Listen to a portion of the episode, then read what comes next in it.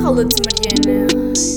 Então, olá a todos e sejam muito bem-vindos a mais um episódio do podcast Cala-te, Mariana. Vamos já passar para o preferias de hoje, que isto vai ter que ser muito rápido porque eu tenho muitos temas para falar, então não posso estar aqui muito tempo a, a engonhar, não é? Que é o que eu sei fazer melhor. Como diria o Google Trator, esta é a reflexão filosófica.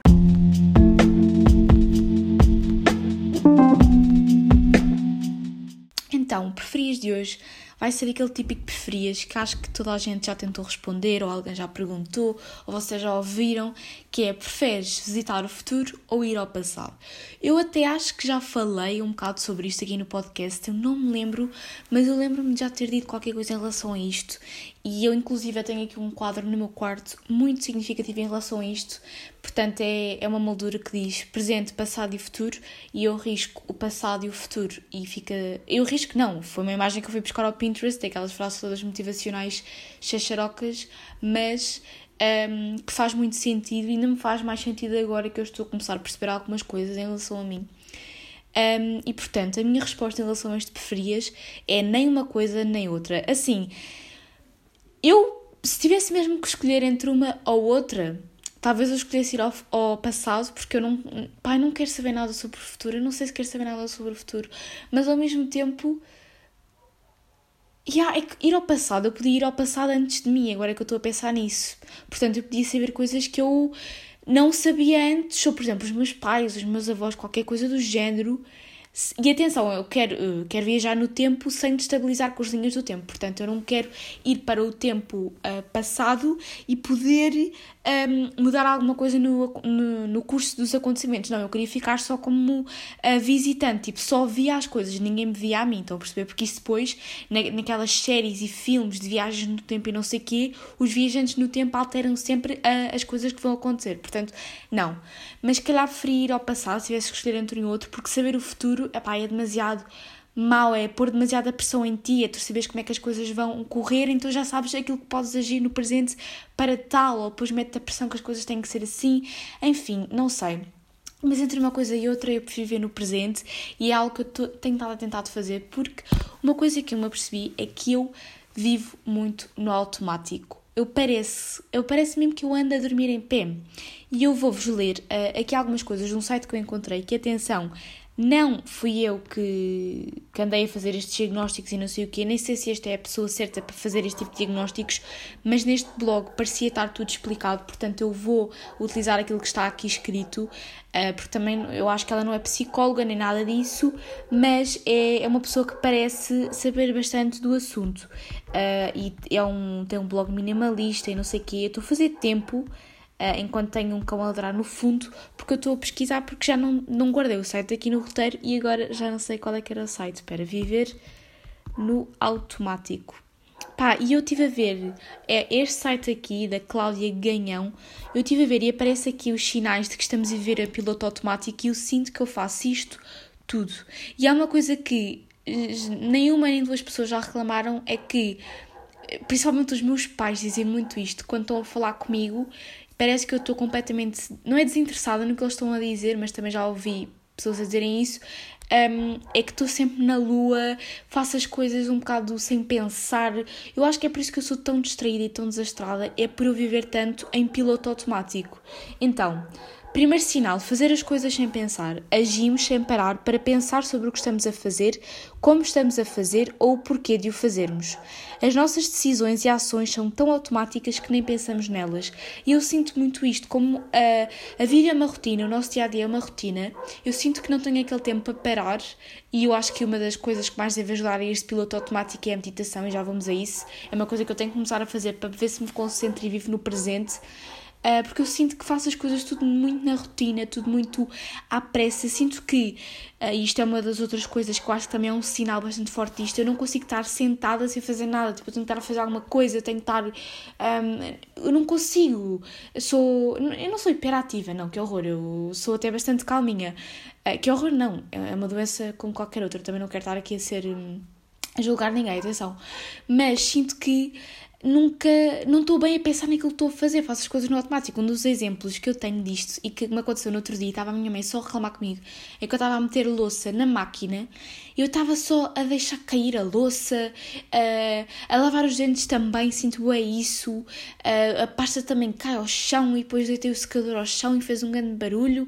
E eu odeio o, o barulho das coisas a cair, faz-me uma confusão ouvir coisas a cair, parece que eu estou a perder a noção das coisas à minha volta. Olhem, sinto muito que tenho isto e acho que este piloto automático relaciona-se bem com a ansiedade, porque às vezes quando nós estamos ansiosos, e obviamente que eu acho que quando estou mais ansiosa isto se intensifica mais, mas quando nós estamos mais ansiosos, estamos com muita coisa na cabeça, então nem estamos a pensar nas coisas que estamos a fazer, fazemos um bocado as coisas assim à trouxa mocha e depois as coisas nem ficam muito bem feitas. E lá está, uma coisa que eu também já disse aqui no podcast é que uma das coisas que mais me afeta nos estudos é o meu multitasking. Se vocês vissem neste momento a minha secretária, eu estava a fazer aqui um trabalho, estava a estar fisicoquímica, agora parei, em vez de arrumar isto tudo, não, pus aqui as coisas acima para gravar o podcast porque me apeteceu gravar o podcast agora e portanto eu estou sempre a fazer imensas coisas ao mesmo tempo e isso impede-me de acabar as coisas por completo e é mesmo muito chato e muito mal, mas eu acho que é mesmo porque a minha cabeça está sempre cheia de coisas e isto é uma coisa completamente intuitiva, então é muito difícil sair deste ciclo, portanto é uma coisa que se tem que trabalhar muito um, e, e pronto. Outro sinal é não conseguir desligar o telemóvel, portanto, estar sempre a ir ao telemóvel, tipo, a verificar se temos notificações, uh, pá, não conseguir se deslargar, uh, não conseguir, lá está, estar sem fazer nada, ou se, não, se estivermos sem fazer nada, temos de estar a ouvir alguma coisa, um, e eu sinto um bocado isto. E por acaso, no outro dia, antes do meu teste, eu estava assim, pronto, um bocado nervosa, normal, ia ter um teste e não sei o quê, e eu ainda tinha 20 minutos até o teste. Eu desliguei o telemóvel e sentei-me eu estava completamente sozinha, sentei-me numa cadeira ao sol, uh, lá na minha escola, aqueles 20 minutos ali.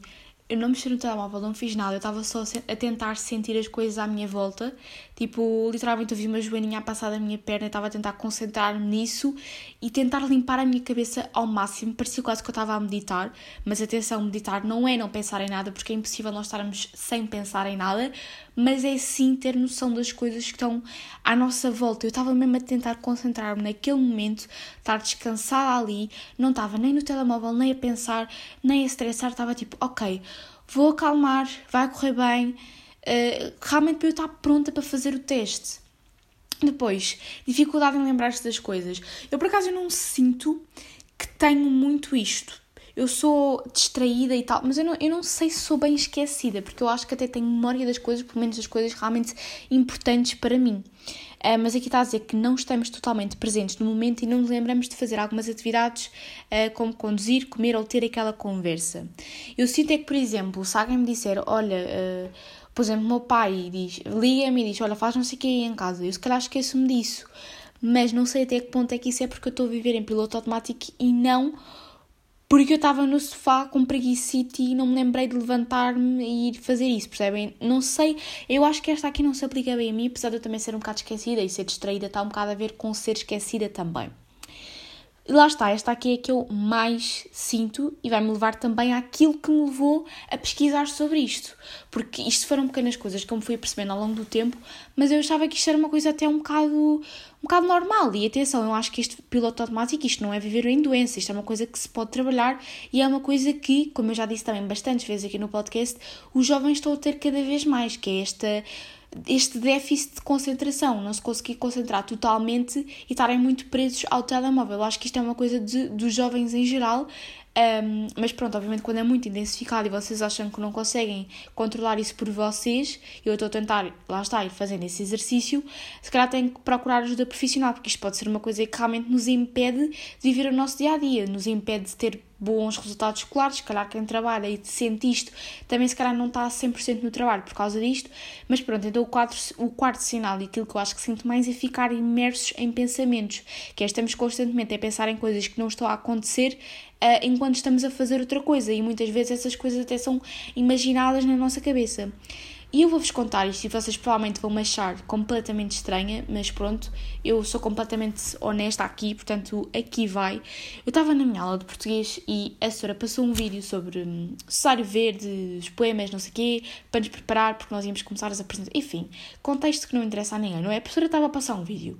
No entanto, o vídeo era um resumo da explicação que ela tinha estado a dar, portanto não era, não era necessário estar ali com 100% da atenção. Obviamente que devia estar, mas não era necessário. E eu comecei a pensar e a inventar uma história na minha cabeça, porque eu faço bem isto inconscientemente, é que eu juro que não quero, eu juro que quero estar focada no presente, mas a minha cabeça parece que me leva para outro sítio. E eu juro que quando as pessoas estão a falar comigo, um, eu não estou desinteressada, é a minha cabeça que está tipo completamente à toa naquele momento. E eu sinto isto com mais pessoas do que sinto com outras, não é? Com, com as pessoas que eu tenho mais confiança, mais intimidade, tipo os meus pais, o meu namorado, obviamente que eu estou muito mais presente e estou muito mais focada, porque naturalmente são pessoas com quem eu me dou mais, de que eu gosto mais, portanto é normal. Mas isto é uma coisa que eu tenho realmente que trabalhar, porque eu percebo que seja muito chato e depois num dia, em contexto de trabalho, eu não quero nada que isto aconteça, não é? Mas pronto. Um, então eu estava na aula de português a ver o vídeo e de repente eu comecei a imaginar que o meu pai morria e eu começava a chorar porque ele tinha morrido num atropelamento ou o que é que foi e eu e a, mãe, eu e a minha mãe começávamos a chorar. Olhem, eu sonhei com uma. É, lá está, parecia que eu estava a sonhar acordada. É que parece que eu durmo em pé. Porque isto são sonhos, neste caso um pesadelo, que era suposto eu ter a dormir, e eu estava a tê-lo de olhos abertos e de repente eu acordei para a vida e apercebi-me que estávamos a ver o vídeo e quando eu permito de lágrimas nos olhos. Porquê? Por causa daquele meu pensamento, parecia mesmo que aquilo estava a acontecer na realidade. Agora, digam-me se isto não é a coisa mais estranha de sempre, se isto é uma coisa normal. É pá, eu não acho que isto seja uma coisa normal, foi por isso sempre que eu fui pesquisar sobre isto, sobre viver em piloto automático, sobre estar a pensar, porque eu não acho isto muito normal. E depois eu fui falar com a minha mãe sobre isto e ela disse-me que ela também é assim. Também às vezes parece que está a criar histórias na cabeça dela e imersa em pensamentos. Portanto, isso se calhar passou um bocado para mim. Mas ela, pá, eu também noto que se calhar com ela foi uma coisa que com a idade foi atenuante. Portanto, eu espero que com a idade isto seja uma coisa que não sei se vai passar, mas que pelo menos eu consiga ter mais controle.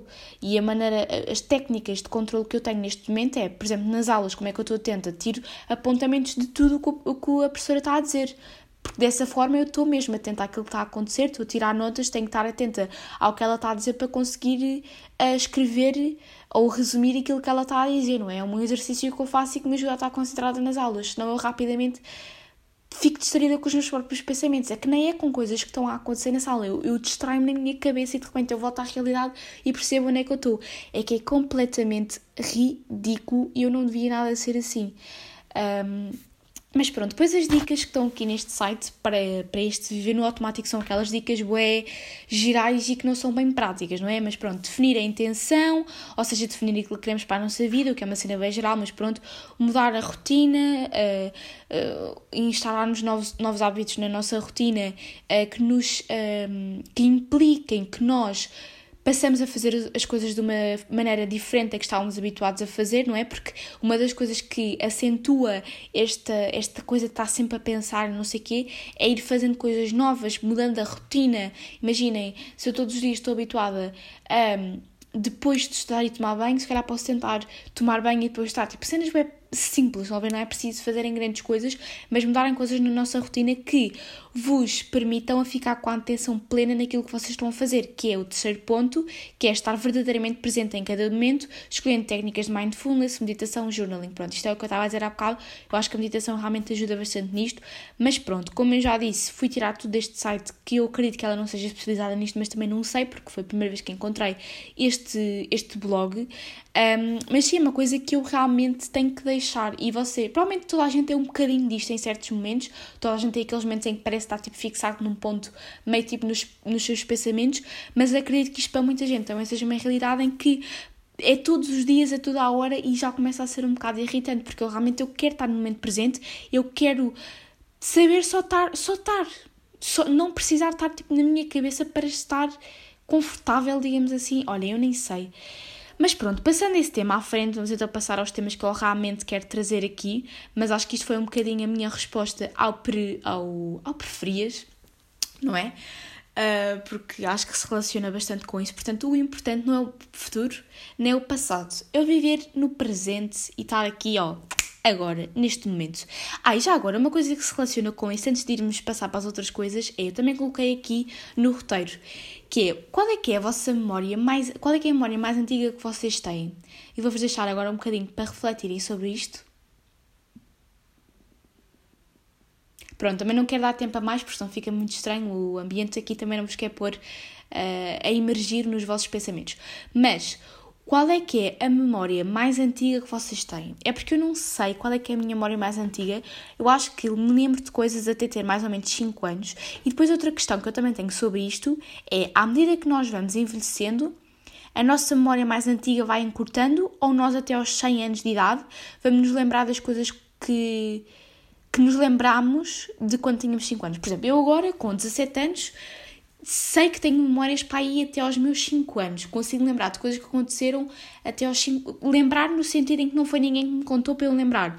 Lembrar no sentido em que eu lembro-me de estar ali e estar a viver aquilo. Pai, até aos 5 anos. E será que com 40 anos eu vou me esquecer dessas memórias já? Será que a minha cabeça já não, ter, já não vai ter espaço para guardar mais nada? É tipo aquela cena do Divertidamente, aquele filme das emoções, em que a tua cabeça só tinha espaço para X memórias e à medida que o tempo ia passando, eles iam se lembrando de algumas memórias. Portanto, será que eu com 40 anos já não me vou lembrar desta memória com 5 anos? Portanto, se calhar com 40 anos, a minha memória mais antiga vai ser tipo com 10, 11, 12 anos, calhar até com a idade que eu tenho agora.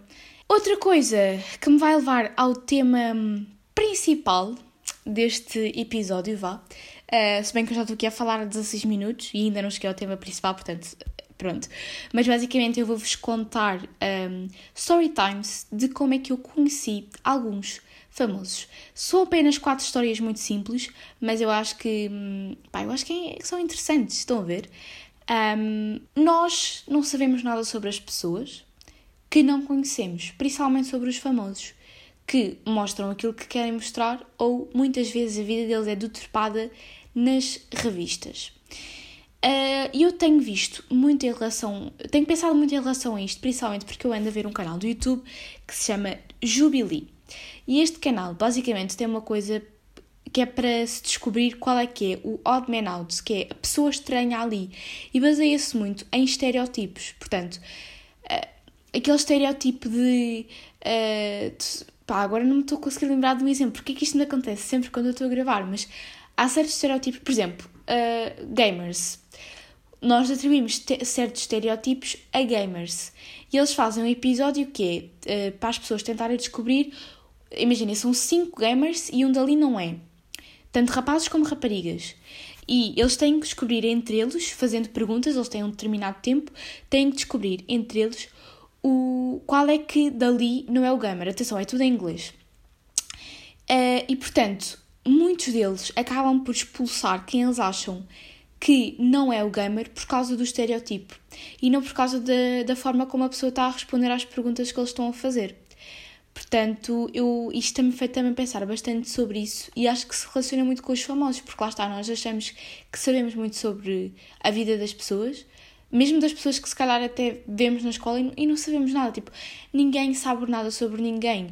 No outro dia, quer dizer, no outro dia já foi para aí há duas semanas, mas eh, uma rapariga, uh, durante uma aula que eu estava a ter, pai, a aula durou o quê? Pai, uma hora e meia, mais uma hora e meia, quase duas horas, e a rapariga durante esse tempo todo estava a ter uma crise de ansiedade horrorosa no corredor das... Pai, eu acho que aquilo era uma crise de ansiedade porque a rapariga estava a chorar mesmo muito a gritar quase, tiveram que chamar a ambulância porque realmente não a conseguiam controlar de qualquer forma.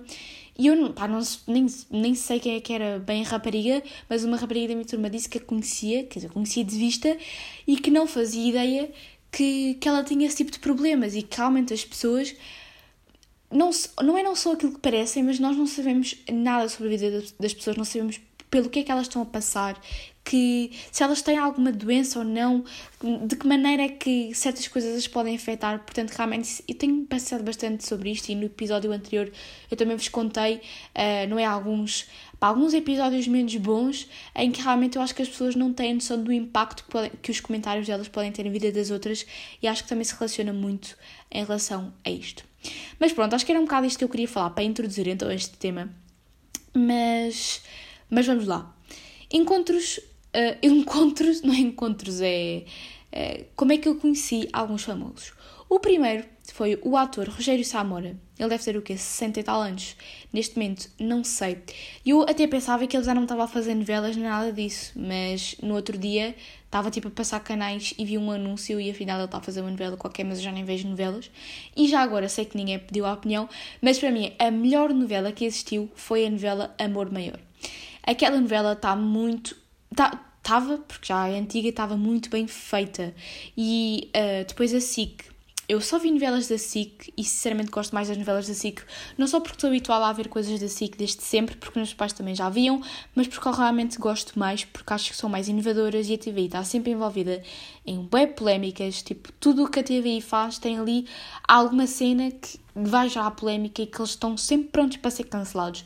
Mas pronto.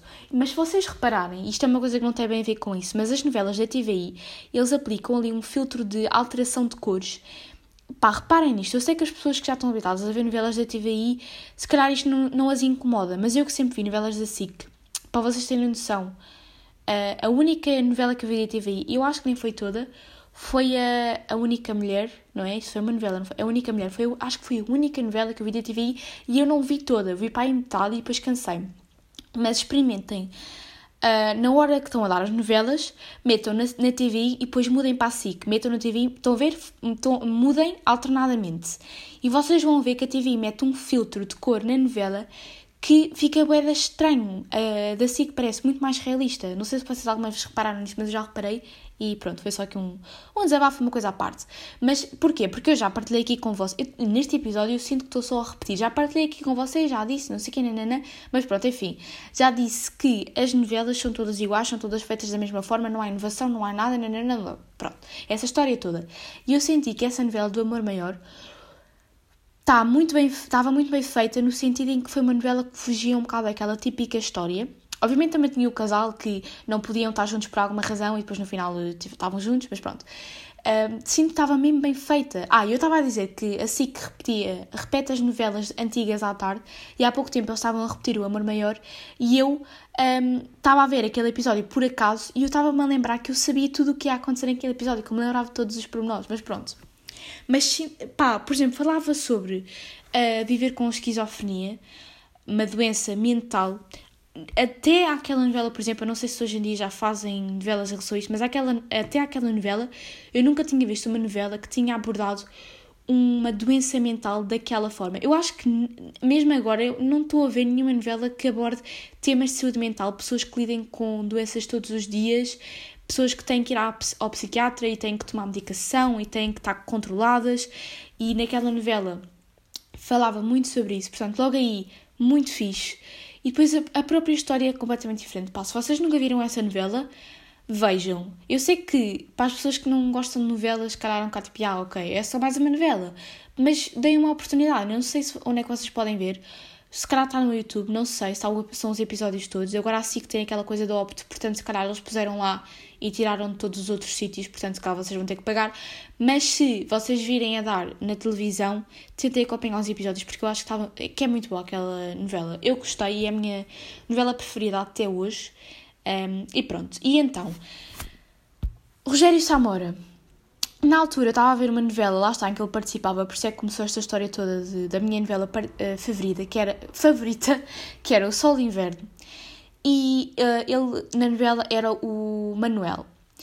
Um, e eu era bem, bem pequena, tinha menos de 10 anos. E eu estava com os meus pais e com o meu irmão, íamos ver um teatro ou um espetáculo de magia, qualquer coisa do género, estávamos na fila para comprar os bilhetes. Um, e depois o meu pai até disse assim: Olhem quem é que está ali, está ali o Manuel da novela, não sei o quê, que nós estávamos a ver o Sol de Inverno, todos juntos. E, e depois, já nem me lembro, eu não me lembro bem, lá está, eu não, eu não tenho grandes memórias disto, não. Pá, esqueci-me completamente. Foi uma daquelas memórias que, ok, isto não é interessante, vamos, vamos tirar esta memória fora porque não, só está aqui a ocupar espaço no meu cérebro, não me lembro bem disto, mas sei que isso aconteceu porque tenho uma foto com, com, com o ator. Um, mas lembro-me é de, desta conversa que nós fomos lá e não sei o quê, eu disse, ah, posso tirar uma foto consigo, um, gosto do seu trabalho na novela e não sei o quê, eu a dizer isto tipo com 7 anos, pai. Mas disse Manuel.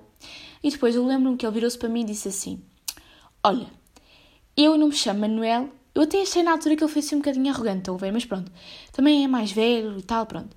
Uh, eu uh, não me chamo Manuel, eu chamo-me Rogério Samora, portanto eu agradecia que tu me tratasses pelo meu nome, porque tu chamas-te, eu acho que depois disse o meu nome, lá está, eu não me lembro bem disto, mas eu acho que depois disse o meu nome, tu chamas-te Mariana, não gostavas que eu te chamasse Joana, não é?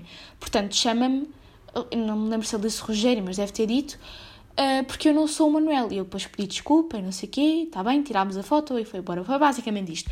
Mas achei isto engraçado, porque, pá, é normal, tipo, e os famosos devem, devem lidar com... Eu não gosto de dizer famosos, Famosos parece, epá, não sei, celebridades talvez, atores, não, porque nem todos os que eu vou dizer aqui são atores. Só dois é que, que eu vou dizer aqui que são atores. Mas pronto, celebridades devem lidar com uh, pessoas a ir ter com, com eles e não sei o que todos os dias e não deve ser fácil. E eu percebo, não é? Uma personagem que, estava a fazer, que se calhar nem tinha nada a ver com ele, mas, mas pronto. Eu acho que ele até fazia meio de mal da fita no Sol de Inverno. Não me lembro bem dessa novela, mas acho que fazia. E pronto, olhem, a segunda história que eu tenho aqui para vos contar também é com uma atriz e é com a atriz Rita Blanco. É verdade. Havia umas caminhadas que uh, a minha mãe costumava participar delas. A minha mãe uh, faz muitas vezes caminhadas e essas caminhadas uh, eram específicas porque eram caminhadas com cães, que eram caminhadas. E a atriz Rita Blanco é bem conhecida pelos seus cães, por gostar muito dos seus cães, por ir a caminhadas com os seus cães, enfim. Um, e então ela participava nessas caminhadas e num dia específico que eu fui com a minha mãe, ela também estava lá. E pronto, eu fiquei toda tipo, ah meu Deus, a Rita Blanco, não sei o quê, também participa bué, novelas, teatros, séries, coisas assim, e pronto. Um, não houve grande diálogo, confesso, nem houve foto, mas houve diálogo é depois. Porquê?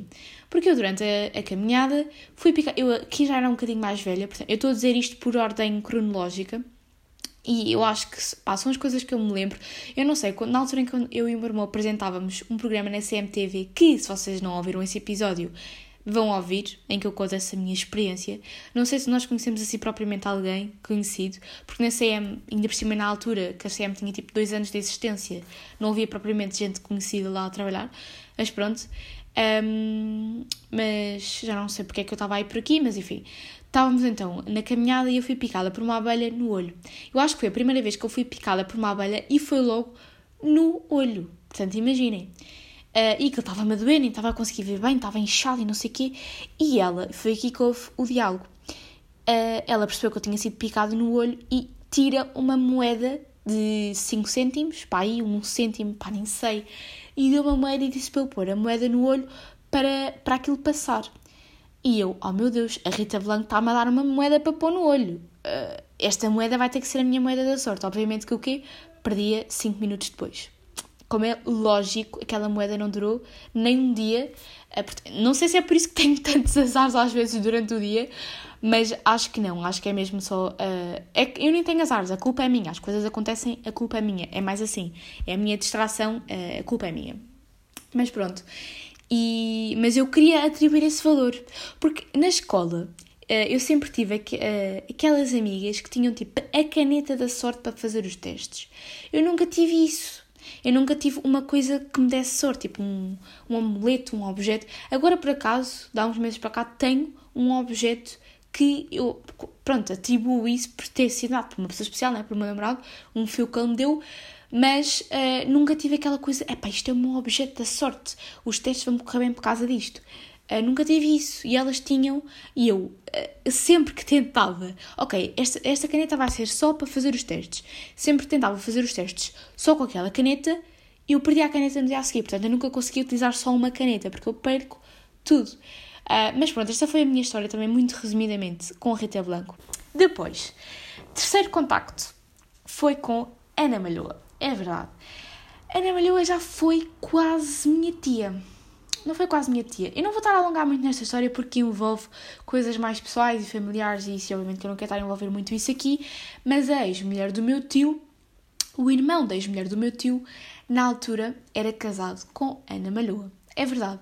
Agora também já estão divorciados, tanto uh, ele e Ana Malhoa como o meu tio e, uh, e a minha ex-tia, tia, não, não sei muito bem, não sei. Uh, essas coisas são sempre complicadas para mim. Pronto, mas na altura, inclusive ela foi ao casamento dos meus tios e estava lá a cantar e não sei o quê, a animar ali a coisa. E, e, pronto, e na altura ainda tivesse alguns contactos com ela por causa disso.